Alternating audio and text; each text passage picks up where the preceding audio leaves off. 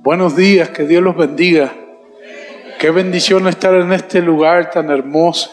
Hacía años que no venía a México de F, así que le dije a mi esposa, estoy contento porque voy a ver hermanos que no he visto hace tiempo, a conocer hermanos nuevos y a comer tacos buenos.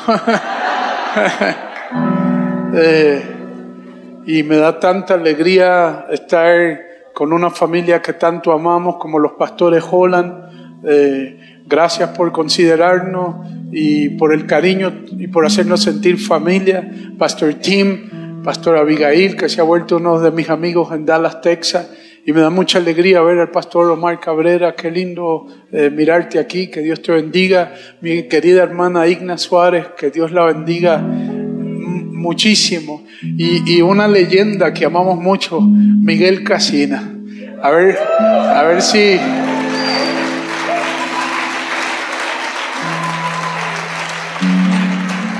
A ver si nos echamos un partidito de fútbol al rato aquí.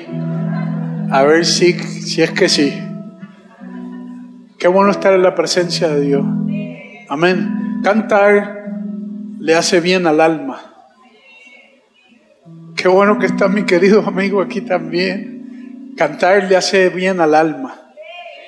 Pero cantar también llama a la presencia de Dios a favor nuestro. No, no nos congregamos en esta mañana porque se trata de lo que nosotros podemos hacer por Dios, sino lo que Él puede hacer con su poder por nosotros. Y cuando nosotros le adoramos, lo que hacemos es que resaltamos sus características para que su amor, sus características venga a nosotros y nos abrace. Pero me he dado cuenta que cada vez adorar es elogiar a alguien por lo que es. Pero para elogiar requiere tomar una posición de mucha humildad porque tienes que bajarte ante otro y reconocer su característica. Cuanto más ante el Padre Celestial.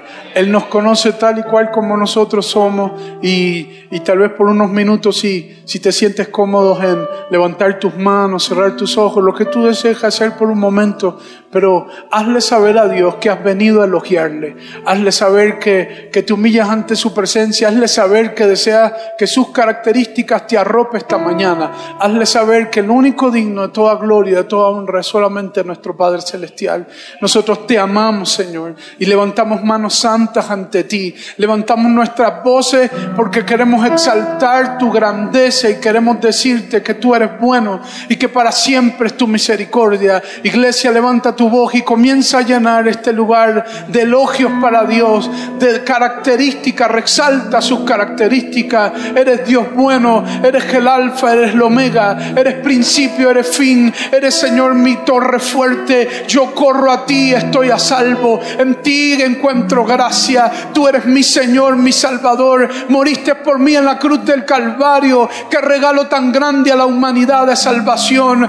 moriste, pero te levantaste al tercer día y la tumba está vacía. Estás sentado a la derecha de Dios Padre y un día te veremos, Jesús. Espíritu Santo, bienvenido a este lugar. Lléname más de ti, llénanos más de ti. Anhelamos tu presencia, anhelamos de ti, te amamos porque tú eres bueno, porque para siempre es tu misericordia y nosotros te bendecimos. Eres la rosa de Sarón, eres provisión eterna. Oh, ¿quién es como tú? Eres Jehová de los ejércitos. Si tú con nosotros, ¿quién contra nosotros? Exaltamos tu nombre, tu nombre Jesús, es nombre sobre todo nombre. Te amamos, te amamos, te adoramos, nos humillamos ante ti, rendimos todo lo que somos y te damos toda gloria, toda honra a ti, Señor. Que tu gloria y tu presencia sea tan fuerte, siga tan fuerte en este lugar como anoche, que disipe toda mentira del diablo,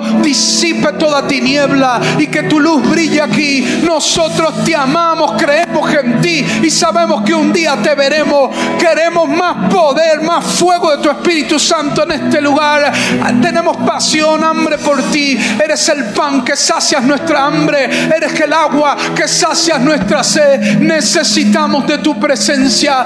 Ven, manifiéstate con poder aquí. Te amamos, te amamos, te amamos, te amamos. Levanten sus dos manos al cielo, iglesia. Te amamos, Jesús, te amamos, Señor. Oh, te amamos, Señor. Damos honor a ti. Damos honor a ti, creador de vida, eres tú.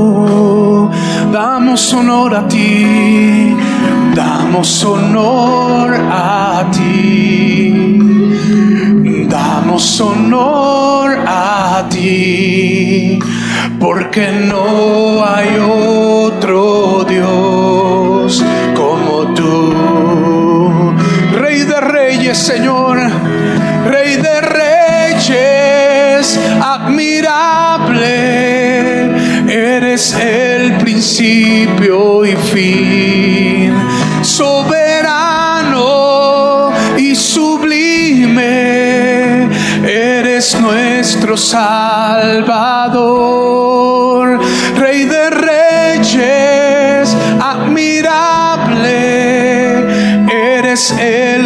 principio y fin, soberano y sublime, eres nuestro Salvador.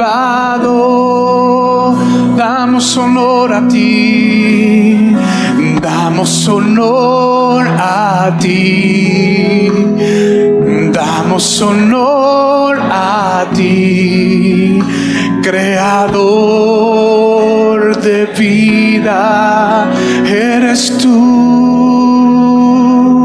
Damos honor a ti, damos honor a ti, damos honor a ti, porque no hay otro Dios como tú. Vamos iglesia fuerte,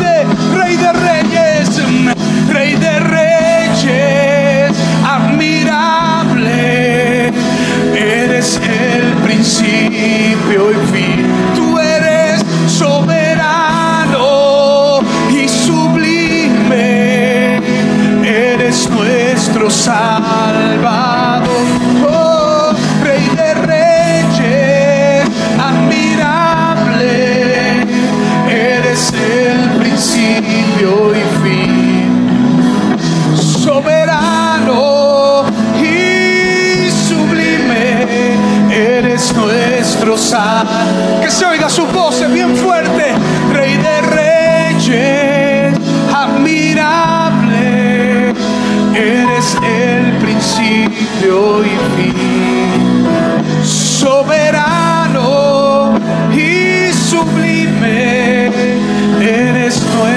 Salvador, porque no hay otro Dios, porque no hay otro Dios, porque no hay otro Dios. Como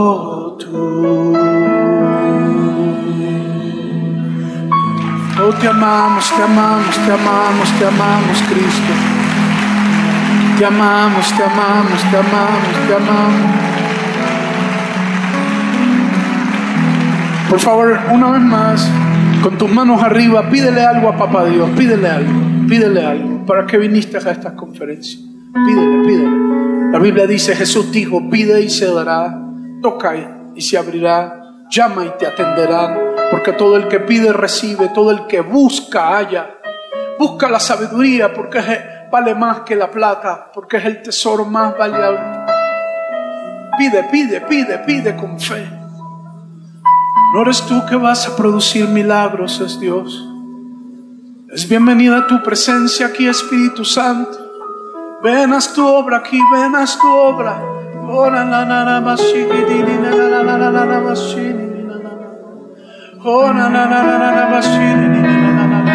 Un minuto más, iglesia, levanta tu adoración. Levanta tu intercesión, levanta tu oración.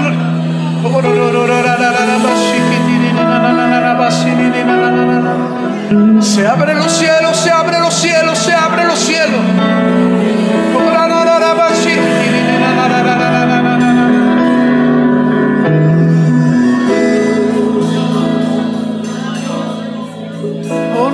no no no no no no shini la la la la la la shini no no no no no no shini la la la la la la la la no no no no no no shini la la la la la la la la la oh no no no no no no mashini la la la la la la la oh na na na makata la mashini la la la la la la la oh na no no no no no no mashini la la la la la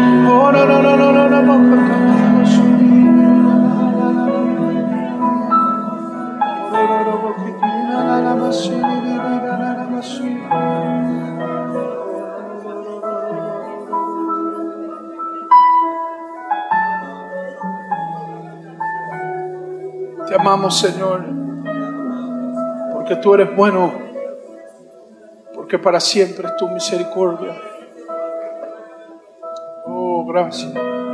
Antes de tomar su asiento, por favor, abraza a alguien, bendícelo, declara el amor del Padre. En esto conoceremos que somos hijos de Dios porque nos amamos los unos a los otros.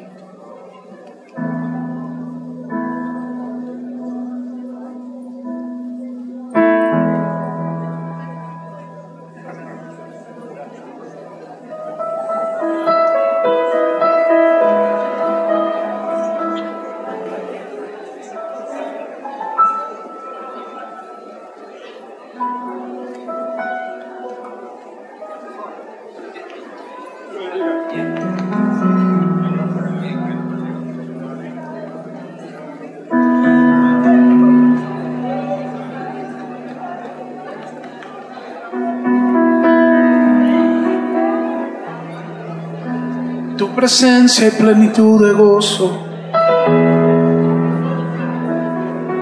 Tu presencia es oasis a mi vida. ¿A dónde iré fuera de ti? Si yo corro a lo más lejos, ahí tú estás. Si subiera a lo más alto, ahí tú estás. No puedo huir de tu presencia. Presencia me llena. Tu presencia me llena. Gracias, Señor.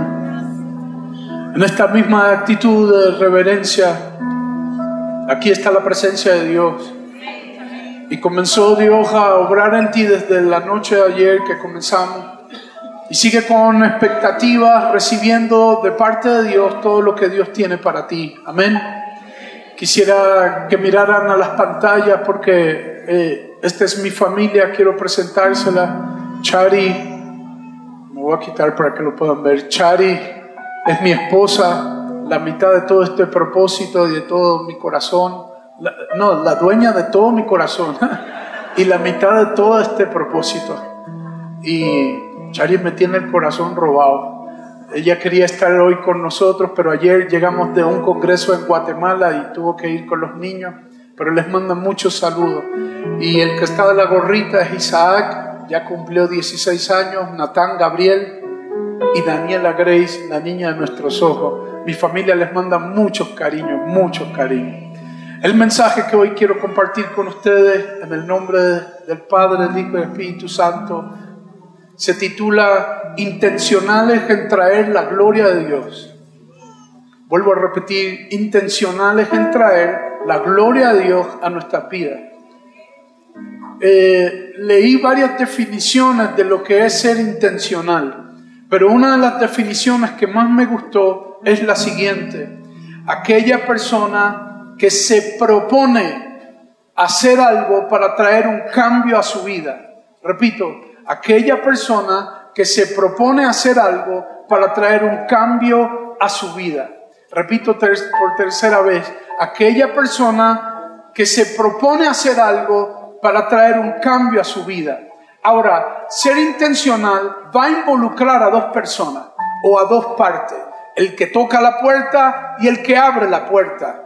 Ambos tienen que decidir si tocar la puerta y el otro también tiene que decidir si abrir la puerta. Es el que llama y otro que le responde. Es el que pide perdón y otro que decide perdonar. Siempre va a haber una actitud de ambos lados para que entonces se pueda dar la ecuación, porque el intencional lo que quiere producir es un resultado. Entonces la intencionalidad incluye dos partes que producen un resultado o producen un cambio. Por cierto, quiero felicitarlos porque el hecho de ustedes estar aquí y muchos de ustedes de viajar de otros lugares quiere decir que fueron intencionales en apartar en sus calendarios, en posponer todo para venir a este lugar y llenarse más de la presencia de Dios. Quiere decir que si la intención provoca dos partes, prepárate porque los cielos se han abierto a favor de tu intencionalidad. Fuiste intencional en venir a encontrarte con Dios.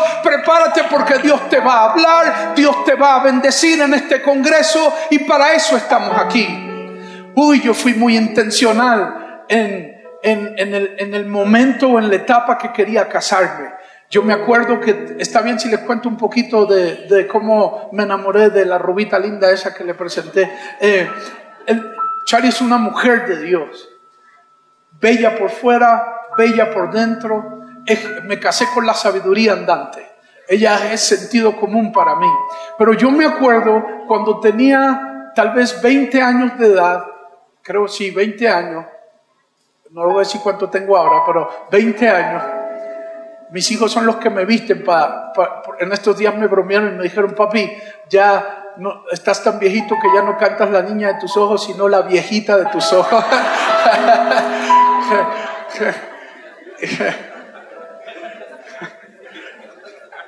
Por eso no los traje. es broma. Y entonces estaba a los 20 años en un retiro en Austin, Texas, Estados Unidos. Eran las 12 de la medianoche y hice esta oración intencionalmente, la primera vez que fui intencional. Y dije, Padre, en el nombre de Jesús me quiero casar, provéeme mi esposa, ahora, amén. Así se ora. Regresé a Puerto Rico, donde me crié, soy venezolano, pero me crié en Puerto Rico, así que me dicen beneboricua. Y, y cuando estoy en Puerto Rico, eh, eh, llegué un sábado, creo, viernes, y me dicen mis músicos, Daniel, el día lunes te toca ministrar en este campamento de jóvenes. Y les dije, claro que me acuerdo, no me acordaba, pero le dije que me acordaba. Y llegamos al campamento el día lunes, que estaba bien lleno de jóvenes, todo el mundo comenzamos a alabar, a bendecir a Dios, compartir la palabra, terminamos en un tiempo de celebración. Me recuerdo que solté mi guitarra y me quedé con mi Biblia en las manos y comienzo a brincar y a saltar. Estábamos cantando Miguel, cantaré al Señor por... Y sabes que los jóvenes se volvían locos y salta y salta. En tanta saltadera, mi Biblia se zafó de las manos y voló a 22 pies de mi mano izquierda, ¿verdad? De mi mano izquierda, literalmente como se lo estoy contando. Voló y allá la mano izquierda estaba Chari con los ojos cerrados y con las manos así como las que espera si no hubieran testigos me dirías mentiroso, pero fue así. Y, en cuestión de segundo, alguien le toca el hombro a Chari porque ve algo negro que va volando. No era yo, era la Biblia, por supuesto. Y, y cuando Chari abre los ojos, ataja la Biblia y por fin mi mirada se va a ver quién ataja la Biblia. Y fue como película, se borró todo el mundo, una luz así impresionante. Y yo veo esta muchacha hermosa que agarra la Biblia, mi corazón comenzó a palpitar, no sabía qué hacer, así que seguí cantando con el micrófono, recogí la Biblia, me regresé terminó el evento, cruzamos unas palabras que le dije, qué bueno que la Biblia no te dio en la cabeza y que no era una Thompson porque te hubiera tumbado. Y, pero cuando llegamos a la casa, cuando llegamos, a, recuerdo que le dije que fui intencional en orar. Y tres días después ya Dios me contestó. Llegamos a la casa y mi hermana le cuenta a mi mamá, mamá, no sabes lo que le pasó al Daniel, le cayó la Biblia a esta chica linda. Y mi mamá, una profeta de Dios tremenda, que nunca, nunca, ni mi papá ni mi mamá me aprobaron una novia, nunca. Ese día se levanta mi mamá y dice, Daniel, ¿cómo no le pediste el teléfono? Y yo dije, esta tiene que ser la mujer para mí, pero ahora ¿cómo la voy a conseguir? Entonces me arrodillé por segunda vez intencionalmente y dije, Padre, te oré que me contestara, me contestaste, ahora preséntala porque no sé en qué rincón de Puerto Rico pueda encontrarse. Dos semanas más tarde, terminando un evento en un coliseo chiquito de Puerto Rico, veo este grupo de jóvenes que están entrando y quién estaba ahí metida, Chari. Cuando la veo, mi corazón comienza a palpitar y todo lo que pasa por mi mente es, pídele el teléfono, pídele el teléfono. Me bajé de la tarima, esperé que todo el mundo dejara de molestar, perdón, de saludarme y cuando todos se fueron, le digo, Chari, por favor, no te vayas no piense que soy mal educado, pero por favor regálame tu número de teléfono. Dios, para los solteros que están aquí, Dios te va a dar el cue con la Biblia, ¿se acuerda? Pero tú tienes que ser intencional en enamorarla, porque si no, nada va a pasar. Yo fui intencional otra vez en pedir el teléfono universitario al fin, no tenía bolígrafo en mi carro, no tenía papel, eh, libreta donde apuntar, conseguí un tratado de esos cristianos, perdóname Señor, le arranqué un pedacito, le escribí el teléfono allí con un crayón que conseguí. Y eso fue un día viernes y dije, la voy a llamar el martes para que sepa que los hombres nos damos nuestro puesto. Qué ridículo. Cuando llega el martes la llamo por teléfono y sale esta grabadora que dice, este teléfono ha sido desconectado. y soy intencional por cuarta vez o quinta vez. Y oro otra vez y le digo, Padre, me la presentaste, la buscaste otra vez, me dio el teléfono. Padre, ¿cómo va a ser tan feo soy, Señor? Por favor, ayúdame. Dios utilizó, Dios escuchó mi oración, utilizó una amiga de Chari, Laurita, y Laurita le dice a Chari, eh, llamaste, Daniel te llamó y dijo, no, no me ha llamado, y, le dijo, llámalo tú, y ella dijo, no, para que él sepa que las mujeres nos damos nuestro puesto también. y le dijo, ay, dale beneficio a la duda, se le perdió el teléfono. Es más, llámalo diciéndole, con la excusa de saber dónde van a tocar próximamente, que los jóvenes de nuestra iglesia quieren ir. Chari cayó en la trampa. que Dios te bendiga, Laurita, donde quiera que esté. Me llama por teléfono y mi hermano menor, Josué, toma el teléfono y antes existían esas eh, maquinitas que registraban los teléfonos. Yo veo que Josué a la distancia pega un grito silencioso y dice, esta es Chari. Yo me puse nervioso, me perfumé y todo, no sé para qué, pero me perfumé. Salgo corriendo como alma que lleva a Cristo, agarro el teléfono y cuando miro el caller ID, me doy cuenta que el último dígito lo había marcado mal. No era un 2, era un 8. Y le digo, Chari, si supiera, marqué tu número mal, perdóname. Y Chari se comienza a reír por el otro lado y con alivio en su corazón. Y le digo intencionalmente, desde ahora en adelante prometamos que no importa lo que pase, nunca pensemos que no queremos hablar el uno al otro. Y le dije, quisiera verte este próximo viernes, vamos al Paseo de la Princesa, un lugar hermoso a pasear, voy a ir con mi chaperón, mi hermano, pero quiero hacerte un par de preguntas porque quería ser intencional. En ese paseo le pregunté de todo, ¿qué piensas de los hijos? ¿Qué piensas de casarte con un hijo de pastor? ¿Qué piensas del sexo? ¿Qué piensas de otro? Cuando ella se fue, mi hermano me dijo, Daniel, estás loco, no se va a casar contigo. Y yo le dije, yo tenía que ser intencional porque no puedo perder tiempo, necesito una esposa que camine conmigo. Y Daniel dijo, y Josué decía, estás loco, Daniel. 18 años más tarde, este negrito está casado con esa rubita, con tres hijos hermosos. Yo, yo quiero hablarte a ver si me da el tiempo, de cuatro mujeres de la Biblia que fueron intencionales. No, quiero hablarte de tres mujeres de la Biblia que fueron intencionales. Porque la primera que quiero hablarte no está en la Biblia, pero la conocí personalmente. Mi esposa y yo nos sentamos a hablar, puedo seguir las historias un ratito. Mi esposa y yo nos sentamos a hablar con esta señora y nos cuenta su historia de vida. Y, nos le dijimos, háblanos. Y nos dice, acababa de conocer a Jesús como Señor y Salvador. Y justo unas semanas después, mi esposo, que estaba envuelto en, el, el, alcohol y en las mujeres, me dijo, no quiero saber más de ti, me voy a ir de casa y nunca más volveré. Y le dije, ¿qué hiciste? Me dijo, me fui donde el pastor. Y le dije, pastor, estoy escuchando la voz de mis vecinas. Me dicen que me divorcie porque es lo más fácil. Pero por el otro lado se me quedó grabado lo que estás predicando últimamente. Creo que Dios puede ayudarme a restaurar mi matrimonio, a traer a mi esposo de regreso. Y el pastor le dijo, bueno, es más fácil lo que tus vecinas aconsejan. Pero el otro lado, lo bueno es que tú no tienes que hacer nada. Solamente orar con fe delante de Dios, pero allá arriba vas a ponerte el cielo a favor tuyo y el cielo es todopoderoso para hacer lo que para ti es imposible, hacerlo todo posible. Y le dije a la señora, ¿qué hiciste? Y me dijo, comencé a orar a la distancia por mi esposo. Y le dije, detente allí. ¿Cómo que comenzaste a orar a la distancia? Él no te estaba escuchando. Y él dijo, ella dijo, claro que no me estaba escuchando, pero el cielo sí me estaba escuchando, el infierno me estaba escuchando. Me basé en lo que dijo Jesús cuando se le acercó aquel centurión y le dijo,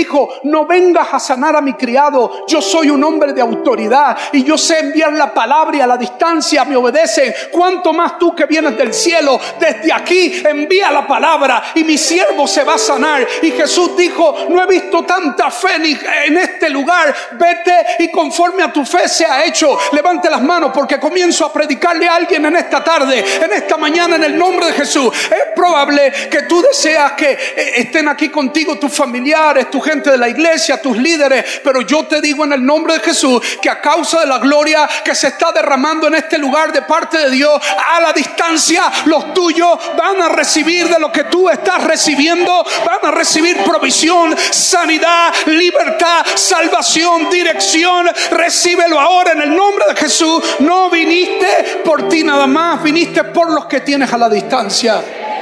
Y le dije a la señora, ¿qué más pasó? Y me dijo, Daniel, sin saber estaba haciendo la oración de Oseas capítulo 2 versículo 6. ¿Qué dice? Que tus oraciones sean tan fuertes que se conviertan en un cerco de espino, de tal manera que rodeen a tu cónyuge y lo hagan sentir incómodo de su camino, hasta el punto que diga, me regresaré a casa porque mejor me está yendo en casa que lo que me está yendo ahora mismo. No es brujería, es palabra de Dios. Y le dije, ¿y qué pasó? Y me dijo, a los dos años regresó mi esposo a casa. Y le dije, a los dos años, no es que Dios contesta al otro día que oras por primera vez. Y dijo, si, si él hubiera regresado al otro día que yo oré por primera vez, yo lo hubiera sacado de la casa. Porque mi lengua, perdón la expresión, no estaba domada. Mi carácter estaba descontrolado. Le peleaba por todo. Y Proverbios dice que en la boca de la esposa está el poder de levantar a su esposo como un rey o de pisotearlo. Pero Dios usó esos dos años, dice ella, para formar su carácter, su gracia y su misericordia en mí. De tal manera que cuando entró mi esposo por la casa, encontró a otra mujer llena del poder de Dios. Y no solamente recibió a Cristo como Señor y Salvador, sino que se reconcilió conmigo. Escuche, y producto de la reconciliación de ellos dos, nací yo. Ahora, Escuche, escuche porque tengo que decirle algo. Pastor, no sé qué yo hago aquí. Es que no se suponía que yo estuviese en esta tarima. Póngase a pensar, tal vez ni siquiera hubiese nacido. Y si hubiese nacido en la condición que estaban mis papás, uh, probablemente hubiera repetido. Pero una mujer se hizo intencional no me escucho, voy a predicar para acá. Una mujer se hizo intencional, número uno, en posponer su dolor, en posponer el ser víctima.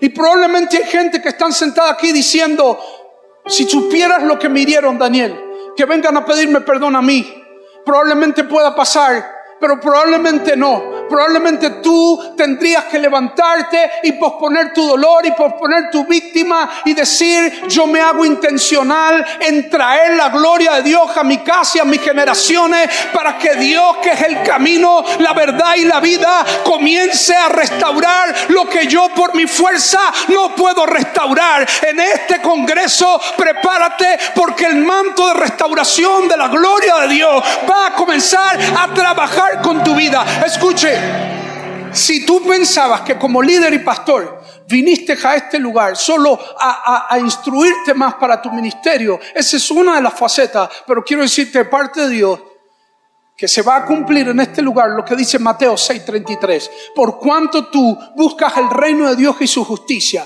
por cuanto tú has atendido su iglesia, Dios se va a ocupar de lo tuyo y te ha traído este congreso para, para sanar tu enfermedad física que nadie sabe de lo que estás lidiando, para sanar tu ansiedad y tal vez las situaciones que estás lidiando en tu mente, para devolver el corazón de tu hijo a casa que se descarrió y no quiere saber nada de la iglesia, para traer provisión sobre tu finanza, de detalles que necesitas en tu casa y te da pena hablarlo con tu congregación. Dios se va a encargar de demostrarte su bondad y su ternura como nunca antes, porque te ama, porque Él es un Dios que no solamente piensa en su iglesia, sino que piensa también en tu familia, en los tuyos.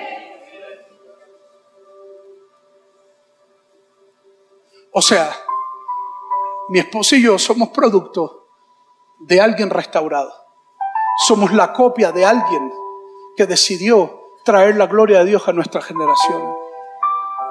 Yo no sé si mi mamá sabía lo que estaba haciendo, pero ella trajo la gloria de Dios a su vida, para su matrimonio, y Dios terminó cambiándole la vida para bien a todas las generaciones. Porque ¿quién diría que de lo que ellos estaban viviendo saldría algo bueno? No he comenzado a predicar todavía. En estos días, Pastor Omar, estoy manejando con Natán. Tenía 12, ahora tiene 13. Estábamos solos en el carro y Natán me dice, papi, te puedo decir algo. Cuéntame, me quiero casar. Le dije, está chico, Natán. Me dijo, no, no, no, es cuando me toque, pero te lo voy sabiendo, haciendo saber. Y me quiero casar con una mujer tan llena de Dios y guapa y que cocine tan bien como mamá. Y quiero tener seis hijos. Y yo, hijo, tienes que trabajar mucho. Y me dijo, y quiero que Dios me dé una idea para inventar algo que me traiga mucho dinero. Y le dije, muy bien. Y luego me dijo, llama a abuelo, que es mi papá, y dile a abuelo que el próximo pastor, porque mis papás son pastores en Puerto Rico, dile a abuelo que el próximo pastor seré yo. Escuche porque le voy a echar salsa a los tacos ahora. ¿Qué creían? Que no me sabía sus refranes. Uno de mis mejores amigos es mexicano. Imagínense yo levantando el teléfono y diciéndole a mi papá, hey, mujeriego, tú queriste el corazón de mi mamá. ¿Verdad que no? Gracias a que mi mamá trajo la gloria de Dios y se hizo intencional en traer la gloria de Dios a mi casa, yo pude levantar el teléfono y decir, hey papá, buen papá, buen esposo, buen hijo de Dios, no perfecto, pero rendido a Dios. Tu nieto quiere ser como tú. Y yo profetizo en el nombre de Jesús sobre ti, sobre tu casa, sobre tus hijos, sobre los hijos de tus hijos, sobre tus generaciones, que ellos son los que te van a llamar diciendo, yo quiero ser como papá, yo quiero ser como abuelo, yo quiero ser como abuela, ministro de Dios que estás aquí. Hoy eres joven, pero mañana serás abuelo. Y Proverbios dice que la corona de los abuelos son los nietos, no solamente porque nacieron, sino porque están sirviéndole a Dios. Tus generaciones no se van a perder, sino que van a hablar de la gloria y el poder de Dios.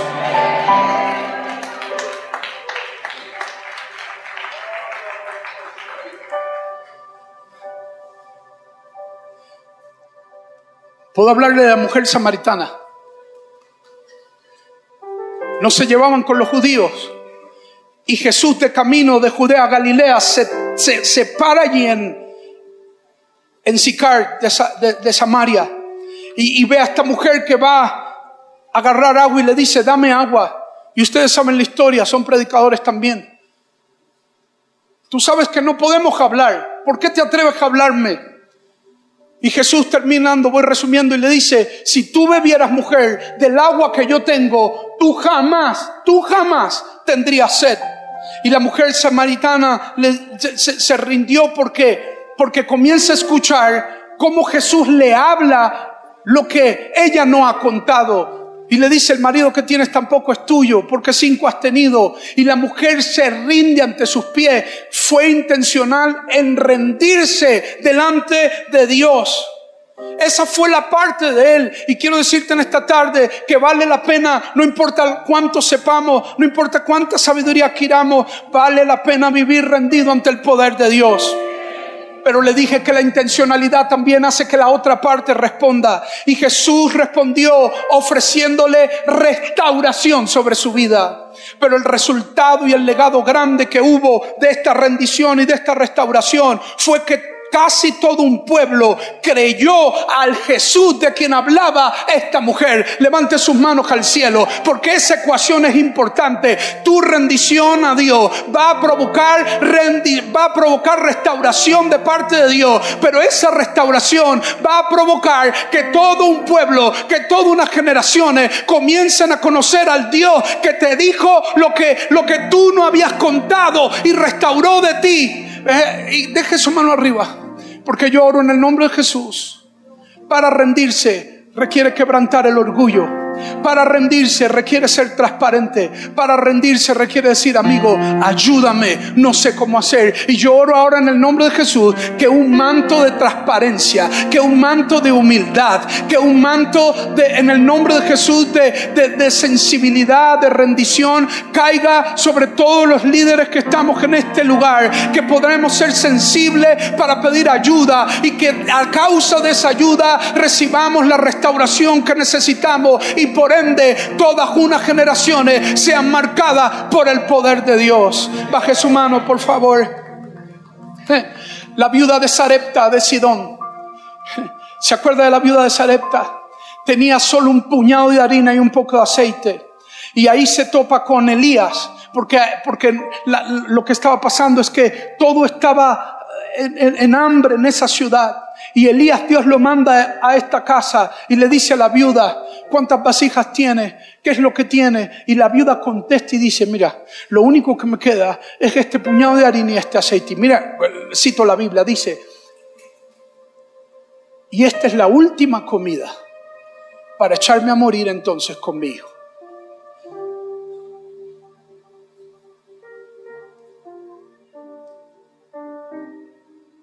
Última. Pastor, probablemente aquí hay alguien que dice, Pastor, esta es la última oportunidad que estoy dando. Porque si Dios no hace algo, yo me quito de esto. Estoy cansado. No puedo más. No puedo lidiar más con esta situación en mi familia. No puedo lidiar más esta Y lo único que tengo es esto.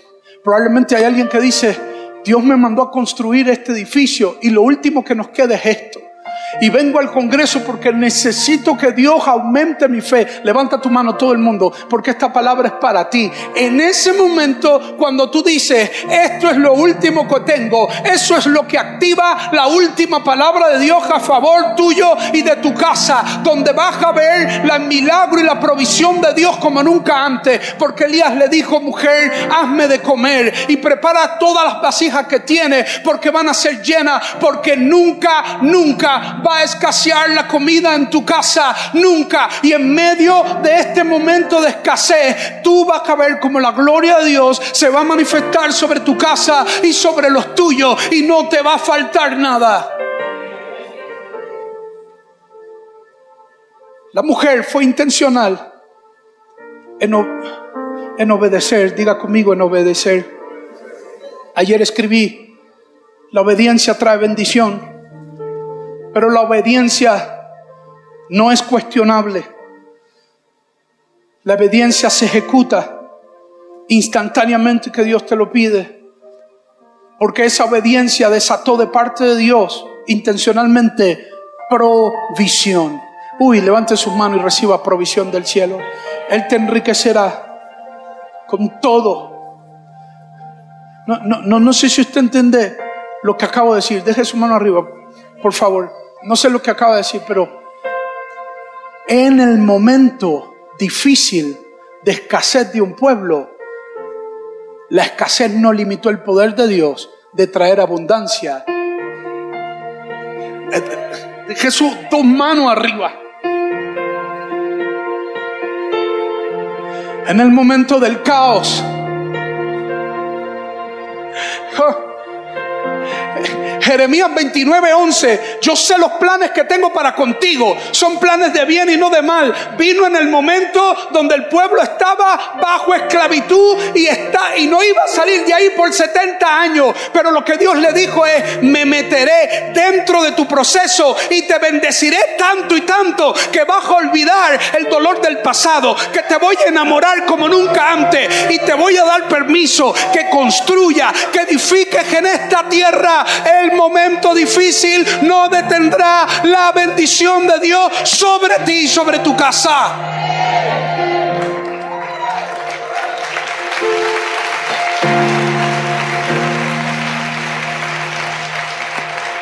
Y yo me imagino, echándole salsa a los tacos, cómo venían las vecinas de la viuda de Sarepta a pedir aceite y decirle, ¿cómo en este momento de escasez tú tienes?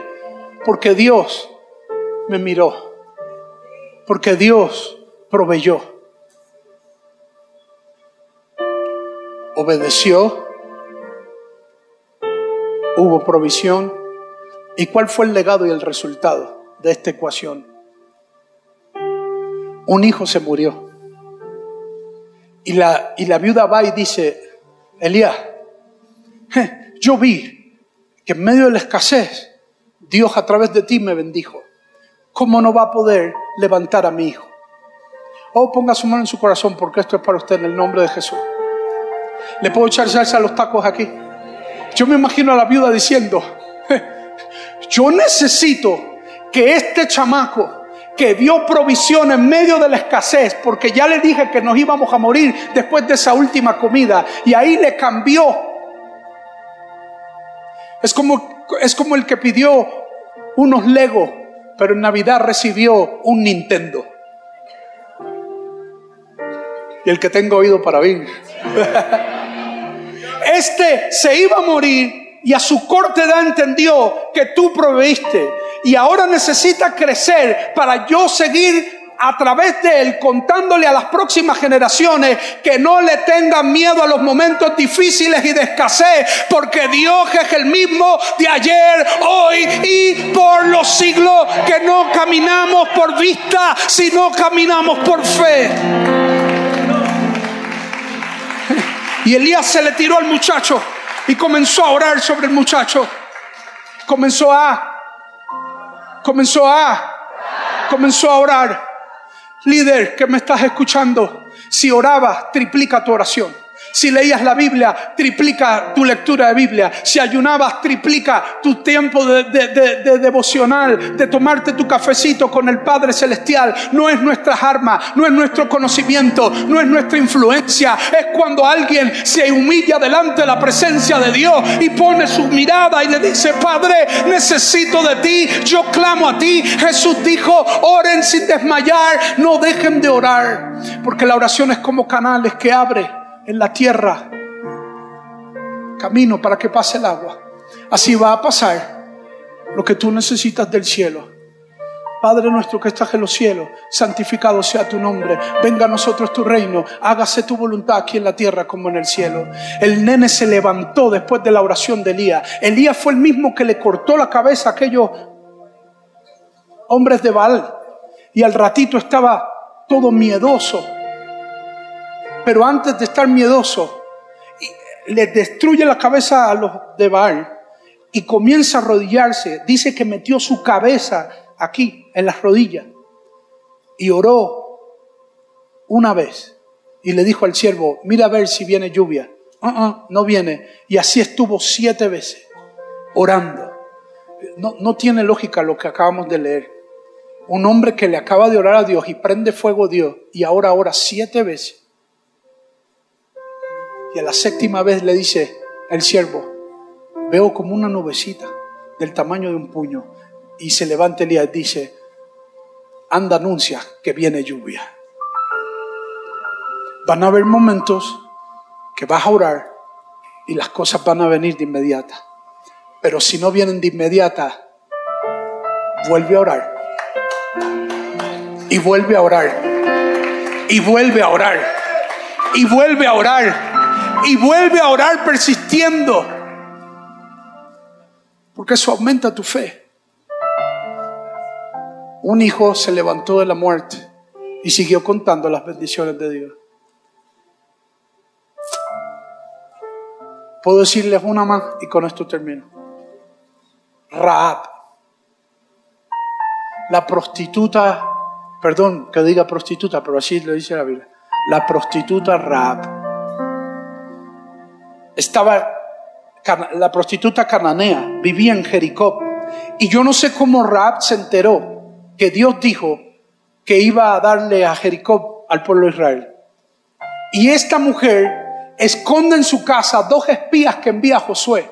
Los pone en el tejado de su casa. Y mientras los está escondiendo, miren la conversación, le dice, mire, yo lo estoy escondiendo. Lo primero que le dice, yo me enteré. Póngase en los zapatos de, los espías. Es como si le hablaron aquí al pastor Holland, que lleva muchos años en los e- evangelios, y le habla a esta mujer que ni sabía mucho de Dios, y le dice, yo me enteré que Dios dijo que le va a dar a Jericó a Israel. Y yo me imagino al pastor Holland volteando, mirándole, ¿qué tú? ¿Cómo sabes eso? ¿Quién te lo dijo? Y le dice, y les pido por favor que cuando vengan a conquistar este lugar me salven a mí y a mi familia. Y los espías dijeron, este cordón que estás bajándonos para escapar, rompe un pedazo, ponlo en la puerta y cuando nosotros pasemos nos vamos a dar cuenta que el del pacto que hicimos contigo y te vamos a salvar a ti y a tu casa.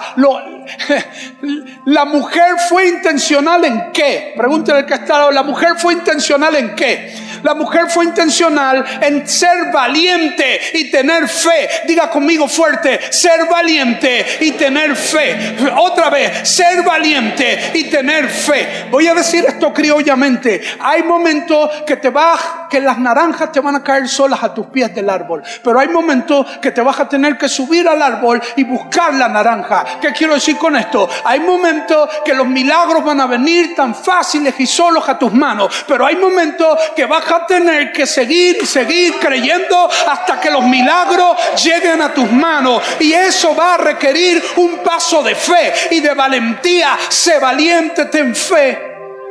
Y hay proyectos que Dios ha puesto sobre ti que tienes que tomar fe y valentía. Y esta mujer fue valiente y tomó fe. Y Dios contestó intencionalmente y la salvó a ella y a su familia. ¿Y cuál es el legado y el resultado de fe y valentía con salvación. ¿Está listo?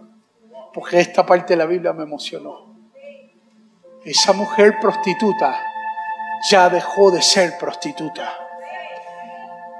Fue cambiada por el poder de Dios. Y se casó con un hombre llamado Salmón y Salmón y Raab tuvieron a Boz, B-O-O-Z. Y Boz se casa con Ruth.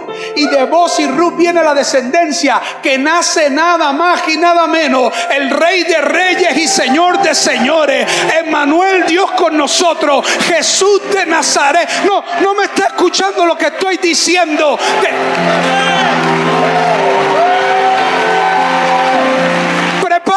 Porque no importa lo que haya pasado en tus generaciones, Dios va a cambiar el rumbo. Esta palabra es para alguien y tienes que ponerte en pie porque los cielos están abiertos. Se está reventando toda mentira del maligno que te dice, habrá algo bueno que salga de mi casa. Si mira lo que fuimos y lo que hicimos, puedo echarle salsa a los tacos otra vez.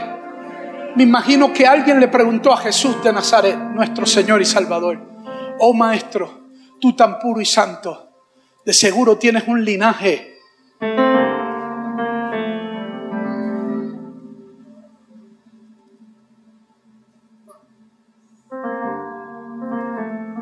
Y Jesús respondería, si ustedes supieran en mi linaje vienen prostitutas, vienen reyes que mataron.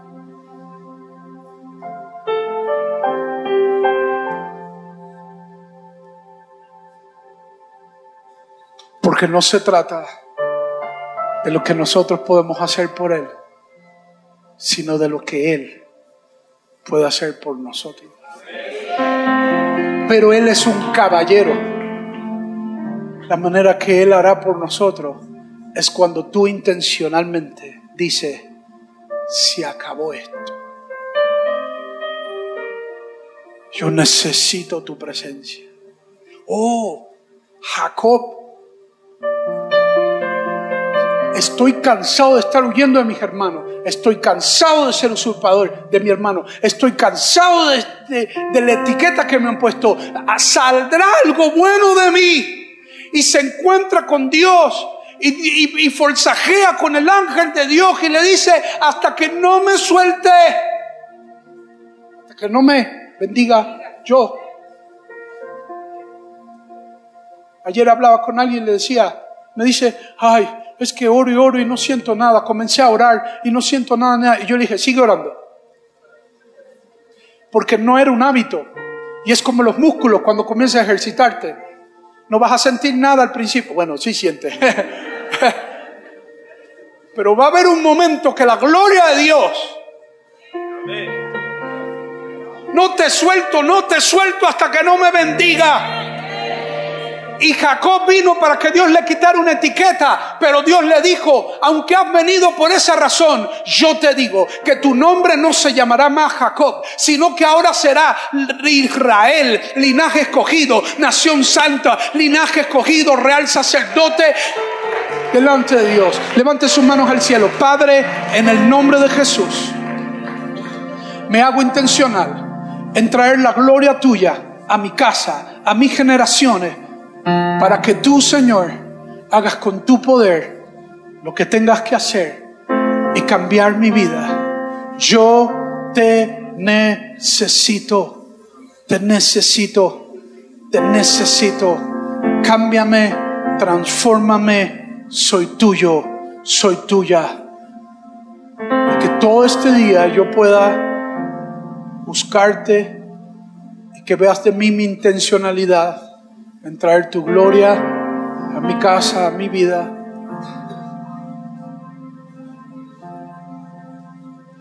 Miguel, Casina, siento que así te dice el Señor, amigo. Fuiste intencional en dejar el lugar que amabas por irte a una tierra que no tenías que irte. Pero contigo y tu casa decidiste ser intencional en ir a lugares que no se habla de Jesús como se habla en estos lugares. Que no se ama y que ahí hay mentes de Atenas, súper ateos y alejados a Dios. Pero esa intención, Dios nunca, así dice el Señor, nunca, nunca me he olvidado de ese día. Y la Biblia dice que la semilla que siembras, que es la palabra, se hace árboles. Y esos árboles acobijan a las aves del cielo y dan sombra, dice la Biblia, a los que allí se ponen. Y así te dice el Señor. No dejes de mirar hacia el frente, pero haz el ejercicio de mirar hacia atrás y date cuenta todas las semillas que sembraste en el camino, porque ya no son semillas, se volvieron árboles frondosos con troncos grandes que han anidado y han dado sombra a tanta gente. Y te preguntarás, ¿cuáles son esos árboles, Señor? Cada canción que hiciste, cada prédica que levantó a alguien, cada canción que acompañó a alguien que se iba a quitar la vida, que se iba a divorciar, cada una de esas. Y Dios te dice, voltealas, anótalas todas y comienza a hablarle, porque los frutos de la semilla, dice la Biblia que te darán su fruto al 30, al 60 y al, y al 100 por uno. Y así te dice el Señor, háblale esos árboles que ya no son semillas, porque probablemente todavía has visto su 30, pero aún no has visto el 60 y el 100 por uno de los frutos que van a dar y van a sostener lo que Dios tiene al frente de ti. España es una nación donde verás todo lo que se sembró por años que Dios te llevó y va a comenzar a sostener lo que Dios va a traer, el gran avivamiento en los próximos años en el nombre de Jesús. Que Dios los bendiga, mis hermanos y hermanas.